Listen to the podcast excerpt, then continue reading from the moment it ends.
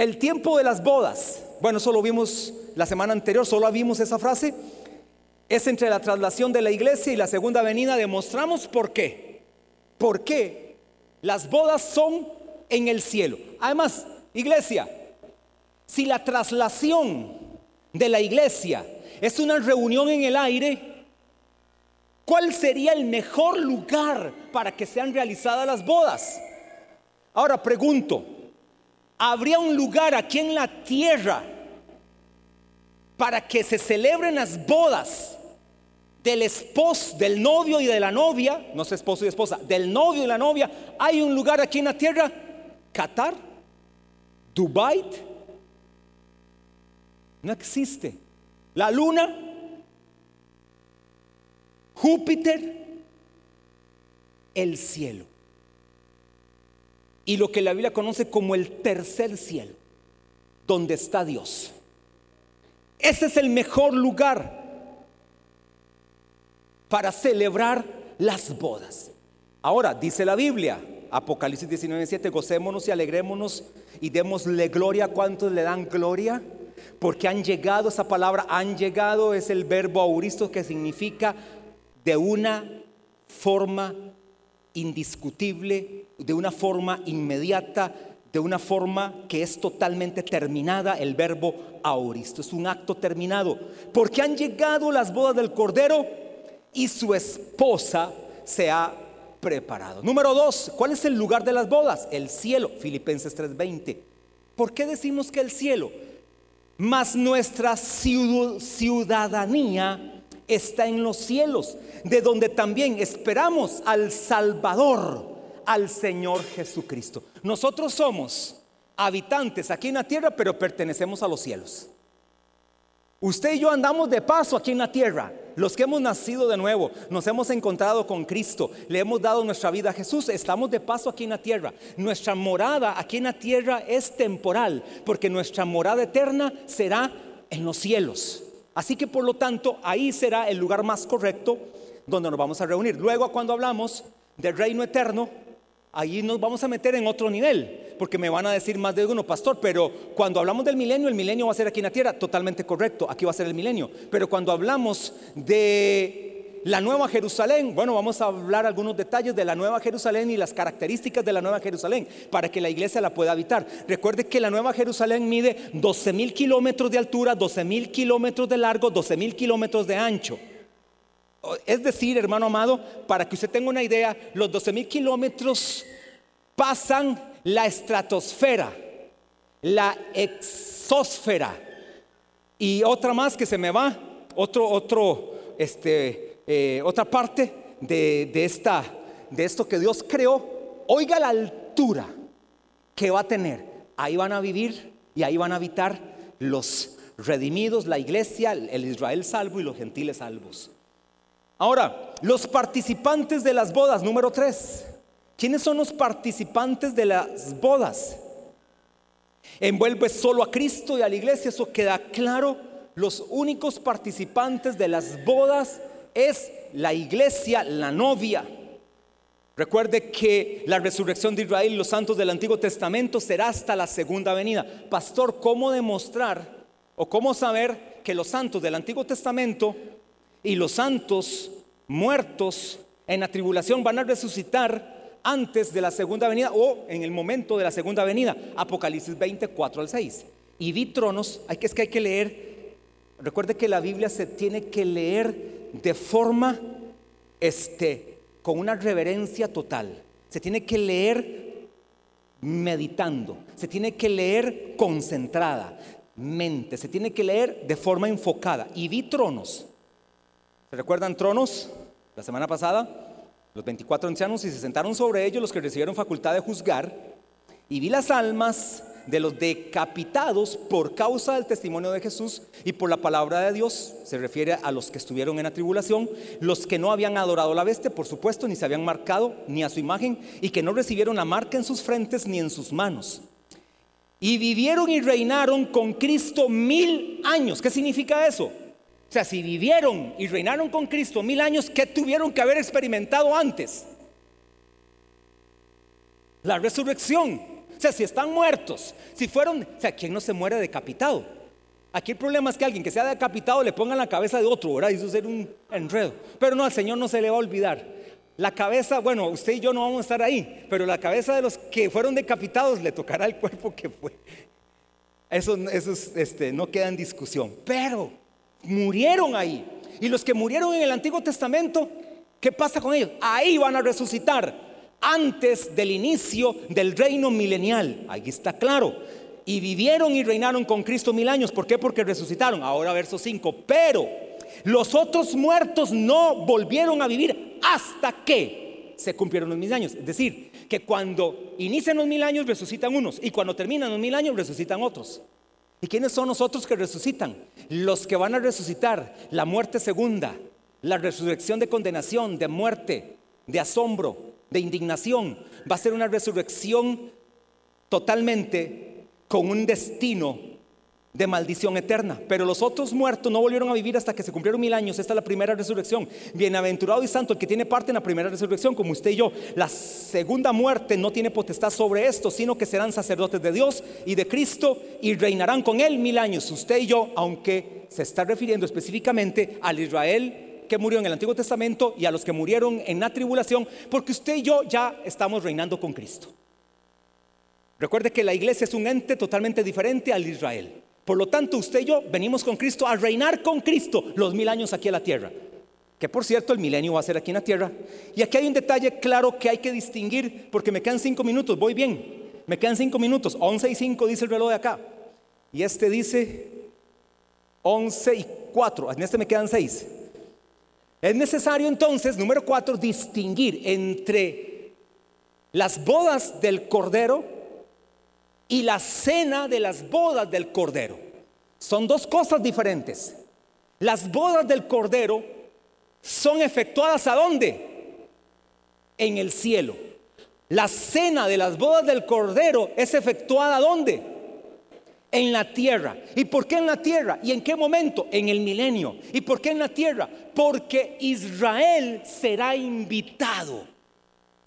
¿Sabe por qué? Porque el esposo ya viene desposado, es decir, Cristo le va a presentar a la esposa a la nación de Israel o al Israel salvo y a los gentiles salvos. Le va a decir el novio, ya no novio, el esposo, esta es mi esposa la que se llama la iglesia. Y se la presentará a Israel. Pastor, ¿dónde está la Biblia? Pastor, quiero Biblia. Me está sonando medio raro. Biblia, ok, vamos a la Biblia entonces. Mateo 22, 1 al 14. Respondiendo Jesús les volvió a hablar en parábolas diciendo: El reino de los cielos es semejante a un rey que hizo fiesta. Subraye fiesta para que no se me enrede. Subraye fiesta. Esa palabra fiesta ya no es boda, es fiesta. ¿Qué se hace después de una boda? Y usted no hizo fiesta después de que se casó. Yo hice fiesta y vieron qué cara me salió. Mejor no hubiera hecho. Sea tonto. Ay, mejor, vea, yo sí le puedo aconsejar a un novio. Vean, nada más cásense y lo que iban a gastar en la fiesta se van de luna de miel. Se van de luna de miel, se van del país. Mire, usted gasta unos un millón de colones. Con un millón, aunque sea a. No, mejor no digo. Bueno, no, voy a decir, dos tiquetes a Miami, 500 dólares. Claro, en esta fecha de noviembre y diciembre están a mil dólares solo para hacer escala para Qatar. Mil dólares. O sea, es una locura. Ni bueno, si usted va a viajar, pues dichoso, Dios lo bendiga, qué bueno. Y si va para Qatar, ni se diga, le salen 10 mil dólares solo tiquetes y hoteles. Pero bueno, mejor no haga fiesta. Aunque si seguimos el modelo de Dios, hagamos fiesta. Es que Dios es un fiestero. ¿Sabe por qué es un fiestero? Porque cuando usted y yo nos convertimos, Él hizo fiesta en los cielos. ¿Sabía eso? El día que usted le entregó su vida a Jesús, el Padre hizo fiesta en los cielos por un pecador que se arrepintió, por uno que le entregó la vida. ¿Sabe cuántas personas llevamos salvas hasta el día de hoy? Faltan tres unidades de presentar sus datos porque el evento lo tienen la próxima semana por unas circunstancias especiales que tuvieron. ¿Sabe cuántas almas llevamos hasta ahorita? 72 en una semana. En la iglesia, toda la iglesia junta trae tres nuevos que se salvan un domingo, tres. Pero en las células, en una semana, 72. Y de fijo vamos a superar a más de 100 personas que fueron salvas en una semana en la iglesia. En el cielo hay fiesta por esas almas. Uy, Padre, dos minutos. Al oírlo el rey se enojó, verso 7, Y enviando a sus ejércitos, destruyó aquellos homicidas y quemó la, su ciudad. Entonces dijo a su siervo, las bodas a la verdad están preparadas. Recuerde fiesta de las bodas, pero aquí dice solo bodas. Las bodas a la verdad están preparadas, mas los que fueron convidados no eran dignos. Y pues a la salida de los caminos y llamadas a las bodas a cuantos a, halléis. Y saliendo los siervos y por los caminos juntaron a todos los que hallaron juntamente malos y buenos y las bodas fueron llenas de convidados. Vamos a ver, 11. Y entró el rey para ver a los convidados y vio allí un hombre que no estaba vestido de boda y le dijo, amigo, ¿cómo entraste acá sin estar vestido de boda? Mas él enmudeció, verso 3. Entonces el rey dijo a los que servían, atale de pies y manos y echarle en las tinieblas de afuera. Allí será el lloro el crujir de dientes, porque muchos son llamados y pocos los escogidos. Note esto, la Biblia hay que interpretarla de forma integral. Mateo es impresionante cómo Jesús en Mateo nos da toda la cronología de los acontecimientos finales de una forma impresionante. Mateo 24, del verso 1 al 8, me da los cinco sellos. Luego del verso 9 en adelante me habla de tribulación. Luego a partir del verso 31 me habla de la segunda venida. Luego Mateo capítulo 25 me habla del juicio a las naciones, las naciones gentiles. Luego el mismo capítulo 25 me habla del juicio del gran trono blanco. Solo en dos capítulos Jesús dijo todo lo que Juan dijo en 22.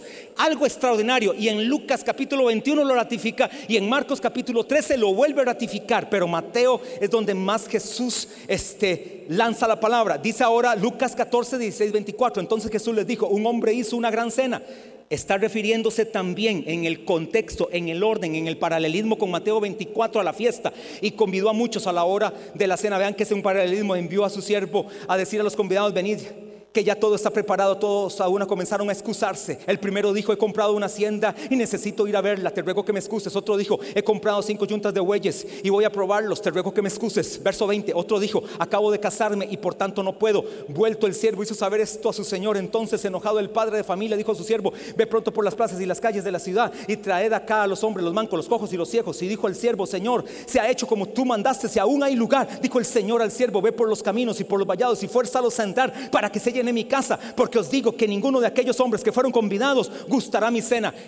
Hermano amado, todo esto tiene que ver con el Israel que rechaza a Cristo, con las naciones gentiles que rechazan a Cristo. Unos van a aceptar el llamado, otros lo van a rechazar. Y por eso los convidados es el Israel creyente, el Israel que le dijo, sí, ellos serán invitados para que el esposo les presente a la novia. Y le dejo para que lean casa Mateo capítulo 25, 1 al 13, que tiene que ver con las cinco vírgenes prudentes y las cinco vírgenes insensatas. Las cinco vírgenes prudentes son el remanente creyente de Israel, las insensatas son el remanente incrédulo crédulo. Por lo tanto, no serán convidados a las bodas del Cordero. Ahora, termino con esto. Israel está esperando el regreso del esposo y de la esposa. La fiesta o cena está localizada en la tierra y tiene particular relación con Israel. Israel será invitado durante el periodo de la tribulación, invitación que muchos rechazarán y por lo tanto serán echados fuera. Debido al rechazamiento, la invitación será hecha a los gentiles, lo que le vengo explicando, de manera que muchos de ellos serán incluidos. Israel será, estará esperando que el esposo venga de la ceremonia nupcial para invitarlo a esa cena en la cual el esposo presentará a su esposa a sus amigos. ¿Quién es la esposa? La iglesia, la que trasladó, con la que se desposó, a la que sometió un examen para que esté totalmente limpia. Póngase de pie. De hoy en ocho entramos al paralelismo entre el capítulo 13 de Mateo y el capítulo 2 y 3 de Apocalipsis para entender también con estas dos este, citas todo lo que tenga que ver con el tiempo final. Padre, gracias por tus hijos aquí presentes. Gracias Señor, porque aquí está la iglesia, la novia, la que se está preparando para las bodas del Cordero. Señor, gracias por tus hijos aquí presentes, los que están por primera vez, por segunda vez, tercera, los que han venido en el último mes, los 72 que hasta el día de ayer te confesaron como Señor en las células, en las calles, parques, lugares donde estuvieron los discípulos evangelizando. Gracias Señor, porque aquí estamos como novia para ir delante de ti, Señor, a un evento glorioso, el desposamiento con el amado, con el Rey de Reyes, con el Señor de Señores, ya no con el Cordero que fue inmolado, sino con el león de la tribu de Judá. Hoy declaro, Señor, sobre tus hijos aquí presentes, que tu gracia los asiste. Si tú no tienes a Cristo en tu corazón como Señor de tu vida, note que le dije, si no tienes a Cristo, no te dije religión. Cristo no es religión. Cristo es transformación. La religión no transforma, la religión confunde, la religión enreda, la religión desespera, la religión condena, la religión desecha. Jesús transforma, Jesús cambia, Jesús te acepta, Jesús te limpia, Jesús te regenera. Si en esta mañana quieres entregarle tu vida a Jesús, quiero dirigirte una sencilla oración. Di conmigo, y lo que vas a decir conmigo no es lo que a mí se me ocurra, es lo que la palabra de Dios dice en Romanos 19. Así que di esta oración conmigo. Si estás aquí por primera vez y no tienes a Cristo, di esto conmigo. Así, Señor Jesús. Dilo otra vez, repítelo. Señor Jesús, esta mañana te pido perdón por mis pecados, por mi maldad, por mis errores, por mis equivocaciones. Señor, perdóname y dame una oportunidad para perseverar y seguir adelante, para caminar contigo. Hoy entonces te declaro Jesús como mi Señor, como mi Salvador, como el dueño de mi vida. Y te doy gracias porque a partir de hoy soy tu hijo, tu hija.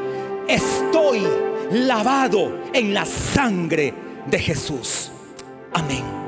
Si usted hizo esta oración, tenga la plena certeza de que usted hoy es salvo, de que usted experimentará la vida eterna. Tenga la certeza de que a partir de hoy usted tendrá un destino de victoria, no un destino de muerte. Si habrán situaciones, vendrán siempre problemas, siempre vendrán los momentos difíciles, pero tienes al lado tuyo al Señor que te levanta, que te restaura, que te fortalece, que te dice, sigue adelante. Para terminar esta reunión, habrá alguien con los ojos cerrados, todos estemos con los ojos cerrados. Tratemos de no movernos, de no movernos. Todos con los ojitos cerrados, no te muevas. Habrá alguien que en esta mañana hizo esta oración para decirle a Jesús que entrara a su corazón. Habrá alguien que lo ha hecho, que me pueda levantar su mano. Si usted hoy le dijo, Jesús, entra a mi corazón para que seas el Señor de mi vida. ¿Habrá alguien que lo hizo en esta mañana? ¿Me puede levantar su mano? Estamos todos con los ojos cerrados. ¿Alguien me puede levantar su mano si lo hizo? Si no, entenderé que todos aquí son salvos. ¿Habrá alguien que lo haya hecho? Allá veo una mano que se levanta. Sandrita me indica que alguien levantó la mano. Por aquí hay una mano también este, de una joven, muy jovencita que levantó su mano. Sandrita, usted puede traer a esa persona para orar para que la vida de Dios sea sobre ti. Usted jovencita que levantó la mano, puede venir acá, Jonathan está atrás tuyo. Aquí la podemos invitar y traer. Es orar, nada más es orar. No vamos a comprometerle en nada, solamente queremos orar. Alguien hizo la oración por primera vez, no levantó la mano, también véngase, sálgase de la silla. Ahí viene una mujer valiente, una jovencita que le entrega su vida a Jesús. Una mujer valiente que le entrega su vida a Jesús. Habla alguien más que le da su vida a Jesús. Sálgase de la silla de donde está o ahí en Facebook ponga, yo hice la oración también. Póngalo ahí en Facebook, yo también hice la oración. Vamos a orar por ustedes dos, mujer y joven valiente que está acá. Padre, les bendigo. Viene alguien más. Voy a interrumpir la oración. Viene un hombre más. Qué bueno. Y una mujer también. Una mamá valiente se vino y un hombre valiente también se vino. Tenemos hoy cuatro almas entregadas a Cristo. Padre, bendigo a este hombre valiente que hoy se entrega a Jesús. Sobre él declaro tu gracia, tu poder, tu favor, tu bendición tu sabiduría sobre él, perseverancia sobre esta mamá valiente que hoy pasa con su hija en brazos. Declaro la vida de Cristo, el favor de Dios y la sabiduría de Dios, bendición en su casa, su vida. Hoy, Señor, su destino es un destino de victoria. Bendigo a esta mujer valiente que también está aquí al frente. Sea sobre ella tu paz, tu fortaleza, tu bendición, Señor. Esta jovencita que hoy está aquí también, Señor, la bendigo. Qué bendición, Señor, que jóvenes se entreguen a Cristo. Bendíceles, fortaleceles, Señor. Tengo dos hombres más, Señor, que se decidieron venir. Qué maravilloso ver dos hombres más, Padre con sus hijos, uno de ellos es bendecido este hombre con sabiduría, con poder, con capacidad, con provisión. Y este hombre valiente que está aquí al frente también, Señor, declaro sobre él victoria, paz, poder, la vida de Cristo en él, en todo lo que emprenda, en Cristo Jesús. Iglesia, les podemos dar un aplauso a estas siete personas, tres hombres, seis personas, perdón, tres hombres y tres mujeres y dos niños. Dios es bueno. Levante sus manos para irnos. Ahí hombres, Pastor Julio, ahí pueden ver algunos hombres. Franklin, pueden ver algunos hombres. Ahí Dani Acuña, pueden ver algunos hombres acá. Los pueden saludar, me los pueden saludar a ellos mientras nos vamos. Padre, bendice a tu iglesia. Guárdalos. Llévales con bien a sus casas. Que tu paz, tu victoria, tu sabiduría, tu poder, tu gracia esté con ellos. Señor, tu favor dura toda la vida. Respáldalos en todo lo que hagan esa semana. Señor, sus empresas, negocios, trabajos en empresas públicas o privadas. Aquellos que son, Señor, gente que vive de su emprendimiento, de su esfuerzo. Sean bendecidos en todo lo que hagan. Ábreles puertas eficaces y grandes. Aquellos, Señor, que la necesitan. Oportunidades, promociones de victoria sea para con ellos. En el nombre de Jesús, Señor, hoy declaro tu poder. Hoy declaro tu gracia. Hoy declaro tu paz. En Cristo Jesús. Amén y amén. Iglesia, les bendigo en Cristo.